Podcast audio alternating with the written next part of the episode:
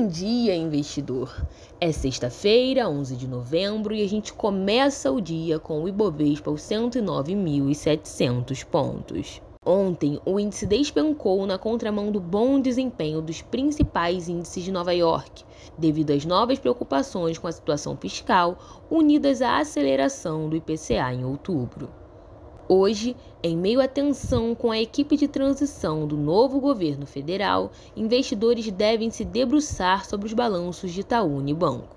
O banco fechou o terceiro trimestre deste ano com lucro líquido gerencial de 8 bilhões de reais, uma alta de 19,2% em relação ao mesmo período do ano passado. Os números agradaram o Citi, que destacou em relatório que os resultados foram melhores do que os dos pares privados. Também entre as empresas que divulgaram resultados, a Sabesp reportou lucro líquido de 1 bilhão de reais no terceiro trimestre, avanço de 130% sobre o mesmo período do ano passado.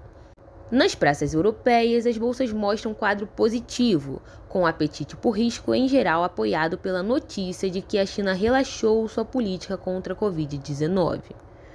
O relaxamento chinês pode ajudar a reduzir a incerteza política no próximo ano e eleva as expectativas do mercado para o crescimento do país em 2023, afirmou o economista da Pinpoint Asset Management. Londres, porém, tem alternado entre ganhos e perdas após a divulgação de dados do Reino Unido e depois de o Banco da Inglaterra reafirmar a perspectiva de juros mais altos para conter a inflação.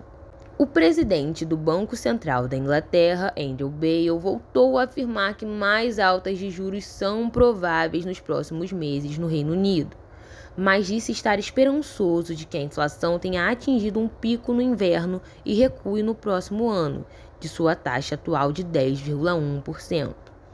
Já no Reino Unido, o PIB encolheu 0,2% no terceiro trimestre deste ano ante o segundo, registrando a primeira contração trimestral da economia britânica desde os três meses iniciais de 2020 quando ocorreu o primeiro choque econômico relativo à pandemia de Covid-19. Enquanto isso, nos Estados Unidos, os futuros de Nova York exibem ganhos, também reagindo à notícia sobre as restrições na China. Na Ásia, as bolsas encerraram com ganhos robustos, também após a notícia chinesa. Antes da flexibilização, cidadãos que chegavam do exterior precisavam ficar isolados em um local supervisionado pelas autoridades sanitárias por sete dias, antes de cumprir o isolamento em casa por mais três dias. A partir de agora, a quarentena fiscalizada na China será reduzida para cinco dias, com manutenção do monitoramento domiciliar em três dias. O cronograma também se aplicará às pessoas que tiverem contato próximo com infectados dentro do território chinês. Na seara monetária, diversos dirigentes do Banco Central Europeu participam de eventos. O mercado de renda fixa americano não opera hoje devido ao feriado local de Dia dos Veteranos. As bolsas de Nova York, contudo, operam normalmente. Por aqui, a agenda traz a participação do presidente do Banco Central, Roberto Campos Neto, em evento da CFA Society.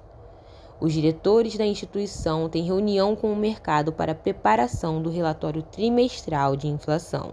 Além disso, o IBGE informa o volume de serviços de setembro e o Conselho Político da Transição de Governo se reúne em Brasília sem a presença do presidente e do vice-eleito Luiz Inácio Lula da Silva e Geraldo Alckmin. Dando uma olhada nas cotações, são 8h50 da manhã e o índice do Reino Unido tem queda de 0,20%, enquanto os índices alemão e francês sobem por volta de 0,50%. Os futuros de Nova York registram alta com ganhos entre 0,40% e 0,50%. O VIX, também conhecido como índice do medo, também avança, cerca de 0,80%. Entre as commodities, o petróleo tem forte alta. Tanto o Brent quanto o WTI saltam cerca de 3%. Entre as agrícolas, soja sobe 1,6%, enquanto o milho e o trigo avançam 1%. Quanto aos criptoativos, o Bitcoin cai quase 6% e o Ethereum recua 8,5%. Para acompanhar mais notícias sobre o mercado financeiro, acesse o site do Trade News. O link está aqui na descrição. Além disso, você também pode conferir mais informações especializadas no YouTube da BRA com o Minuto Trade News às duas e meia da tarde. Eu sou Caroline Rocha. Bom dia e bons negócios. O Bom Dia Investidor é uma produção da Assessoria de Investimentos BRA, eleita melhor assessoria ao trader online. Com a BRA você tem suporte imediato, consultoria especializada e plataformas gratuitas. Você merece o melhor, e o melhor você só encontra na BRA.